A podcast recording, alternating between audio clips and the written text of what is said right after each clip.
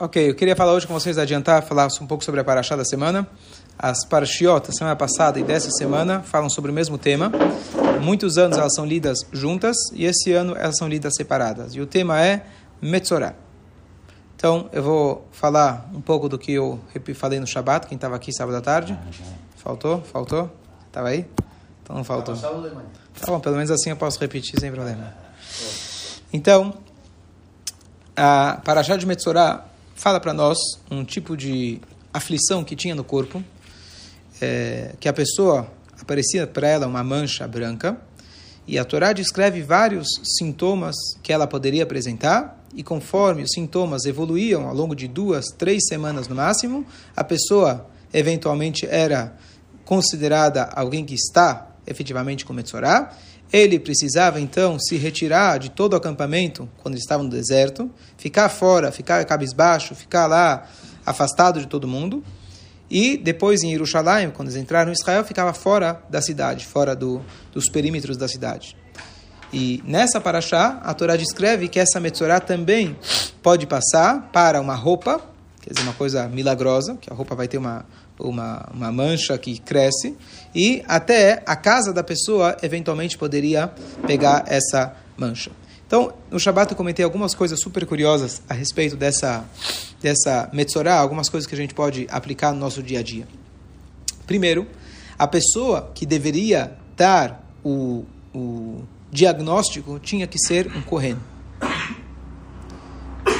Se eu tinha, tivesse uma pessoa que ele fosse um perito, conhecedor profundo de todas as manchas, mas ele não fosse Cohen, ele tinha que na hora de dar o veredito, o diagnóstico, ele chamava um Cohen, mesmo que esse Cohen tinha zero conhecimento do assunto, mesmo que fosse uma criança, a criança chega e fala, você está impuro.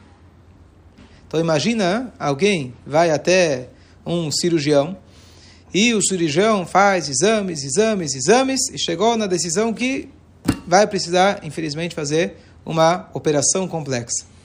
Ele vai lá, chama o filho dele, fala, avisa ele que vai fazer uma operação. A Torá fala que é um Cohen que tem como comunicar. Qual é o sentido disso? Se aqui a ideia é você falar para ele, você tá ou não tá, tem ou não tem.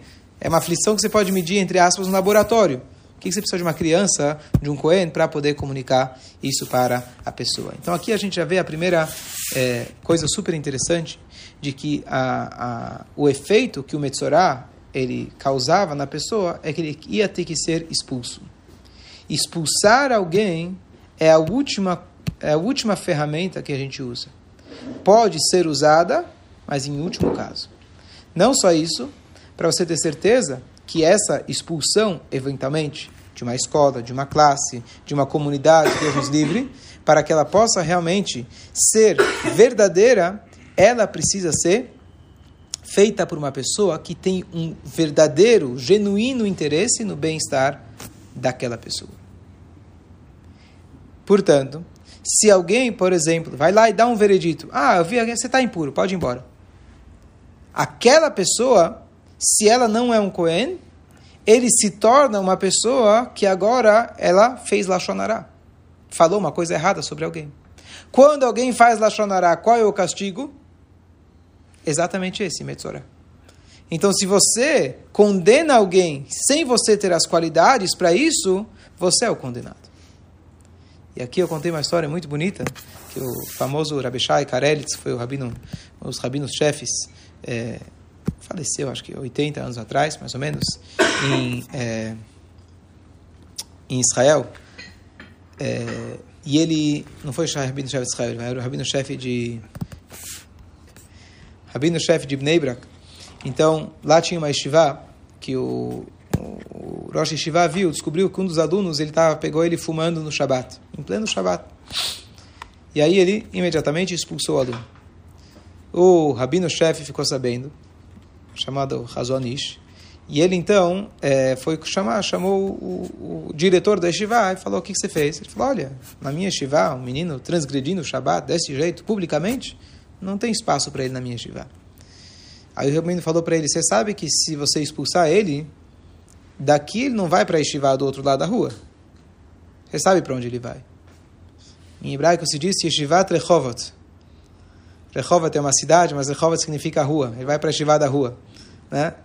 A Yeshivat da rua é um lugar onde a pessoa, você está colocando ele num risco, até um risco de vida, espiritual e até físico. Ele falou, lamento, mas eu não tenho como ter ele na minha Yeshivat. Ele falou, olha, mas para você chegar nessa decisão, para você poder condenar alguém, precisava ter, antigamente, um, um, um, um juiz, 23, eh, uma corte de 23 juízes. E você decidiu sozinho? Ele falou, olha, Rabino, lamento, mas é ou ele ou eu. E aí o Rabino falou, olha, o caso dele é um caso de vida. O seu caso é um caso monetário. Você trabalhou e vamos ver como vai ser, como vai ser a suas, sua rescisão. Para fazer um julgamento monetário, idealmente são três pessoas, mas se tem uma pessoa, um grande rabino que ele é perito, ele pode julgar sozinho. Bateu no peito, eu sou perito, pode ir embora. Você está despedido. Tá bom? Ele foi embora, foi embora da Shiva. E o rabino-chefe substituiu esse diretor numa Yeshiva, não era o papel dele, não era, ele não tinha tempo para isso. Por umas duas semanas ele foi lá e substituiu aquele rabino. O rabino viu que a grama no vizinho não era mais verde, não achou um salário melhor em outro lugar, e ele, com humildade, voltou e pediu desculpa, etc. E aquele menino que tinha sido expulso se tornou um grande posek alahá, um grande, aqueles que dão um veredito aláhico. Essa é a história. Mesmo se não tivesse virado um grande posek, mas aqui a mensagem fica muito, muito clara. Para você, existem situações que você precisa expulsar alguém. Ninguém diz que não. Mas para você dar esse veredito, você tem que ser uma pessoa que está unicamente preocupado com o bem-estar dos outros. E não com aquilo que está afetando o nome da minha instituição. Ah, agora a minha instituição não é mais AA. Né? Porque agora perdeu o nome porque fulano de tal está aqui. Então deixa eu expulsar ele para eu manter o meu status. Então, para isso, a Torá diz que a pessoa tinha que ser quem? Descendente de Arona Cohen. Arona Cohen era entre a história de irmãos. Quando a gente começa a história da humanidade, com Caim, que matou Hevel, com Yitzhak, que Ismael e Yitzhak tinham um problema.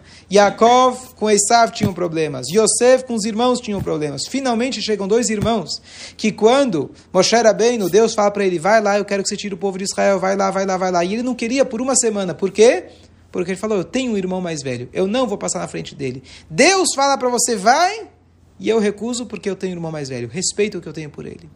Até que Deus falou para ele, o seu irmão, quando ele vê você no poder, verá vesamach belibo, ele vai ver e vai ficar feliz por você. Aí ele foi. Esse tipo de amizade entre irmãos, isso era principalmente graças à característica de Aaron, da bondade que ele tinha. E essa bondade entrou na genética dos Koanim. Então, para a pessoa poder fazer um veredito, pode ser uma criança. Mas para você chegar e falar, ele está impuro, tem que ter na equação não só alguém que ele é conhecedor da, da, do, do, do, do da, da mancha, e sim alguém que entende realmente a situação como um todo. E se a gente olhar na Torá, logo no início dessas leis, a Torá tem uma redundância. A Torá fala, e verá a Cohen etanega, o Cohen vai ver a mancha, e depois a Torá fala de novo, verá o a Cohen, o Cohen vai ver ele, aí ele vai decretar que ele está impuro. Duas vezes a Torá fala. Uma fala, a Torá, a Torá fala que o Cohen vai ver, a mancha, e a segunda, o Cohen vai ver ele. E aqui, na verdade, é a origem da medicina holística, ou, na verdade, da maneira mais importante da gente olhar o ser humano. Que quando você vai no médico, você fala, tô com dor no pé. Dor no pé? Tá, toma... O que você toma? Dor no pé? Tilenol. Toma Tilenol. E ele não olhou nos teus olhos? Ele ficou só digitando no computador os teus dados? Eu não voltaria nesse médico. O bom médico, alguém que quando você entra lá, pelo teu passo, pelo teu olhar, ele já tem uma noção geral do que está acontecendo com você. Você tem que olhar para a pessoa, você tem que olhar para o contexto. Por isso, inclusive, a Torá fala, se alguém ele está prestes a casar, e ele está com uma mancha, ele vai até o perito, ele vai falar para ele, está para casar? Volta daqui uma semana. Peraí. Imagina alguém vai no médico, está com uma dor, está com uma suspeita de algo gravíssimo, que aqui dentro das impurezas, uma das mais graves, ele fala, você está para casar? Volta daqui uma semana. Você entrou no pronto-socorro, você estava lá, chegou lá com o negócio sangrando, a mancha lá visível. Não, volta daqui uma semana. Ah, porque você vai casar.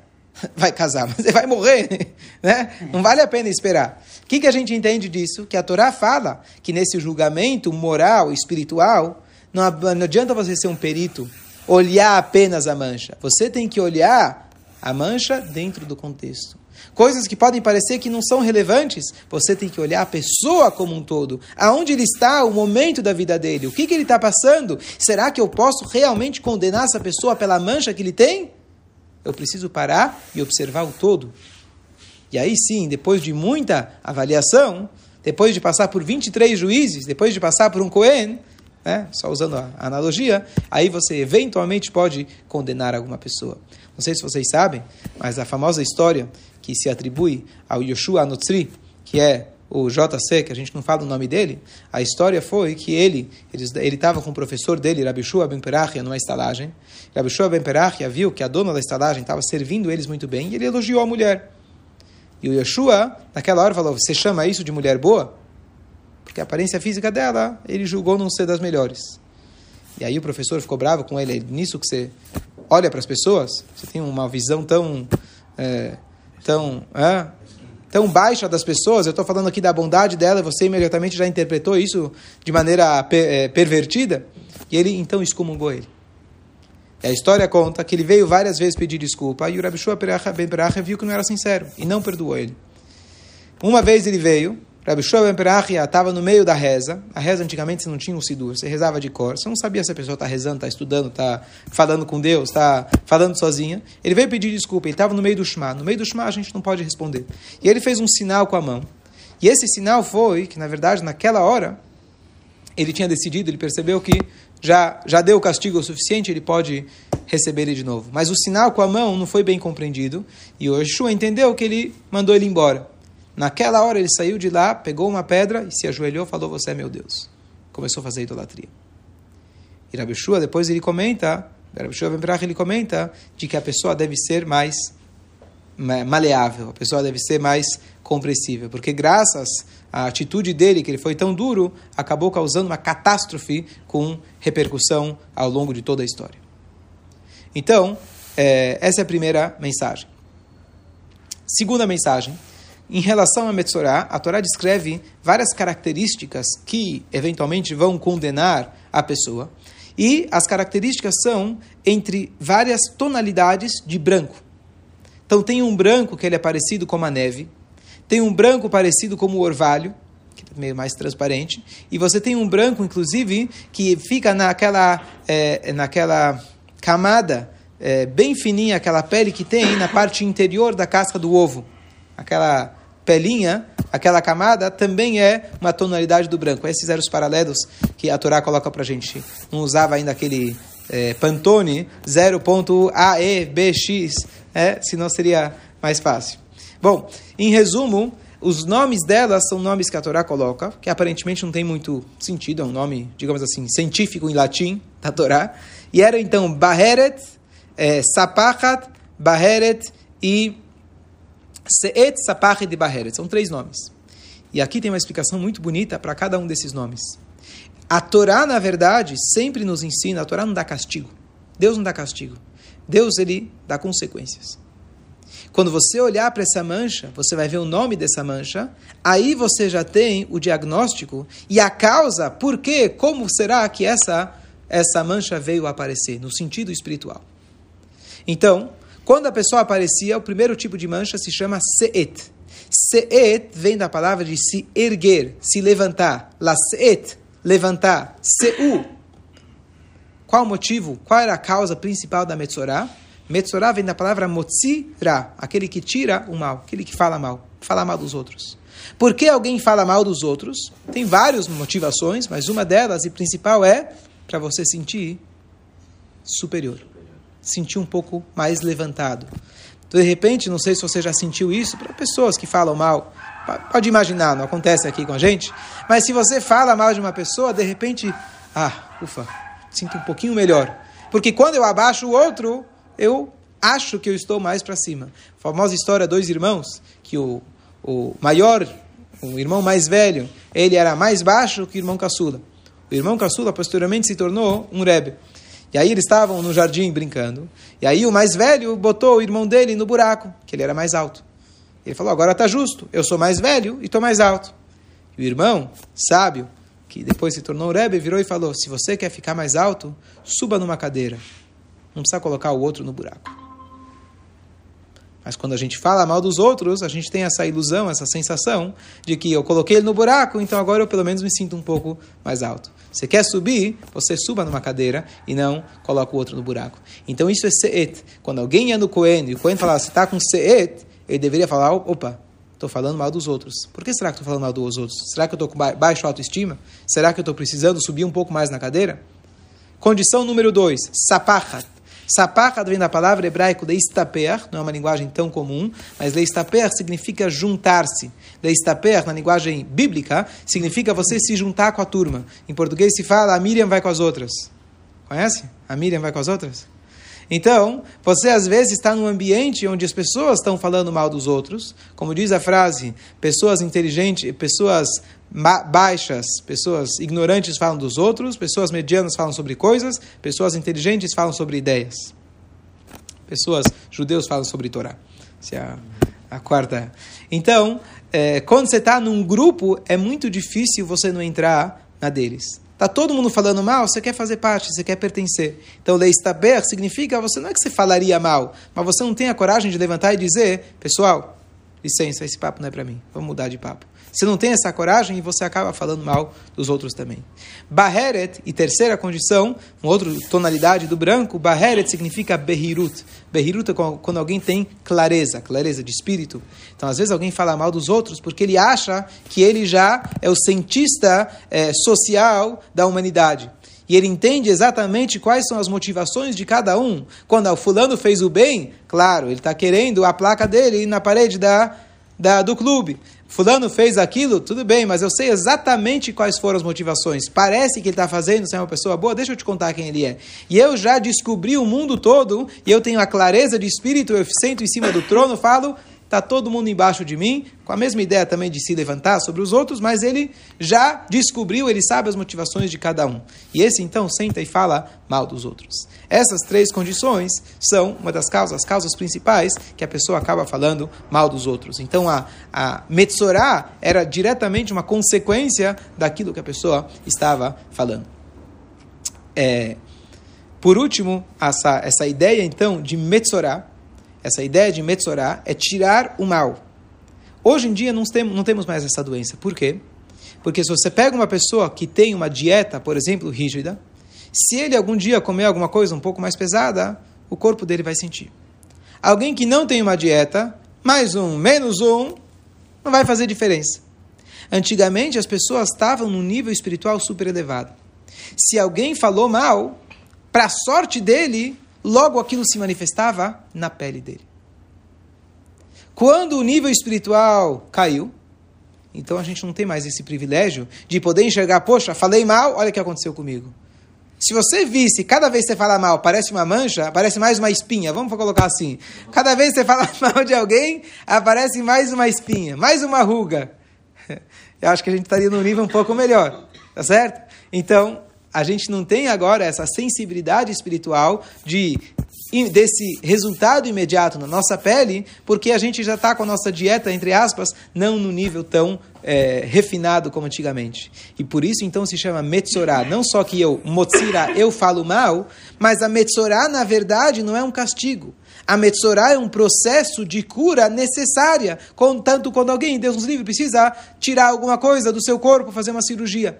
Então, por isso, Metzorá vem de Motzira, tira o mal. Apesar que, eventualmente, a pessoa foi condenada, ficou afastada, mas tudo isso é um momento para ela poder meditar, para tirar o mal de si mesmo. A Torá permitia, Deus permitia que, imediatamente, quando alguém tinha algo ruim dentro dela, aquilo ia para onde? Se manifestava na parte exterior da pessoa, que era para a pele. E a pessoa, se precisava, se uma semana não deu tempo dela corrigir, tinha às vezes, eventualmente, duas semanas da, de, de, de, de quarentena que ele ficava ainda esperando qual seria o resultado final. No total, até três semanas Deus poderia dar como se um aviso prévio e eventualmente, como aquilo evoluiu, como ele se evoluiu, aquilo poderia ou não ser condenado. E se ele foi condenado, ele ia ficar um tempo fora, sozinho, meditando sobre aquilo que ele fez.